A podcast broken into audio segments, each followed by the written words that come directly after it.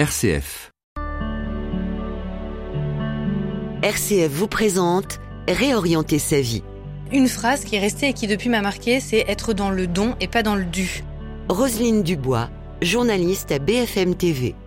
J'ai entendu dans un sermon, ou d'ailleurs j'avais pas écouté euh, totalement, ça sonne bien, mais surtout c'est très vrai en fait, quand au lieu de se dire j'aurais dû avoir plus, ou j'aurais dû avoir cette chose, ou j'aurais dû y arriver, on aurait dû me donner, et juste en fait essayer de, de se répéter en boucle, non mais Déjà, c'est un don.